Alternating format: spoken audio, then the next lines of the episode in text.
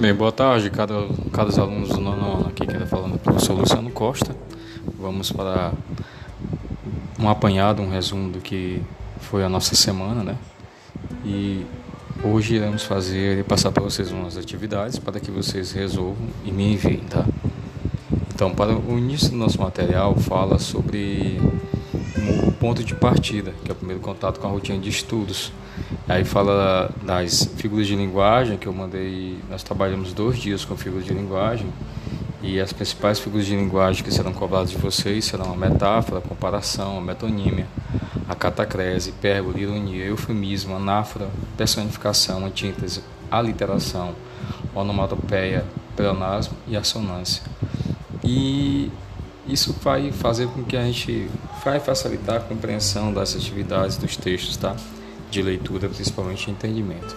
Então, no início do material tem um poema de Manuel Bandeira, o nome do poema é Canção do Vento e da Vida, ou Canção do Vento e da Minha Vida. O poema é assim: O vento varria as folhas, o vento varria os frutos, o vento varria as flores. E a minha vida ficava cada vez mais cheia de frutos, de flores, de folhas. O vento varria as luzes, o vento varria as músicas, o vento varria os aromas e a minha vida ficava cada vez mais cheia de aromas, de estrelas, de cânticos. O vento varria os sonhos e varria as amizades, o vento varria as mulheres e a minha vida ficava cada vez mais cheia de afetos e de mulheres. O vento varria os meses e varria os teus sorrisos, o vento varria tudo e a minha vida ficava cada vez mais cheia de tudo. Manuel Bandeira.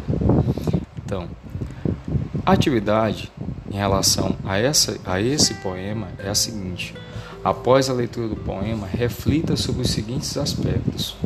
Qual o tema central do poema? A partir de que relação de semelhança pode-se afirmar que ocorre no poema uma metáfora entre vento e tempo? Nessa canção de bandeira, de Manuel Bandeira, o vento varre continuamente. O verbo varrer está no sentido denotativo ou conotativo. E qual o significado desse verbo no poema? Que vocábulos permitem perceber que o eu poético, ou seja, o eu lírico, aquele que escreve, fala de uma situação passada, tá? Então, essa é a nossa primeira atividade da aula do dia de hoje, dia 22 de fevereiro de 2021. Vai ser exatamente responder. Vocês irão ouvir esse podcast, irão pegar o material de vocês que foi enviado para vocês aí e nos grupos e irão responder. Automaticamente, é, para quem tiver dificuldade de encontrar, eu vou estar fazendo, eu vou estar fazendo nesse aqui, após este podcast, o vou colocar o material em PDF e vocês irão abrir, abrir e responder, tá? Então, isso foi o primeiro podcast. Daqui a pouco eu retorno com o segundo podcast e a segunda questão para ser resolvida. Lembre-se, essa aqui é para ser enviada.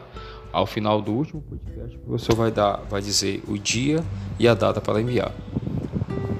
Daqui a pouco eu retorno com o segundo podcast.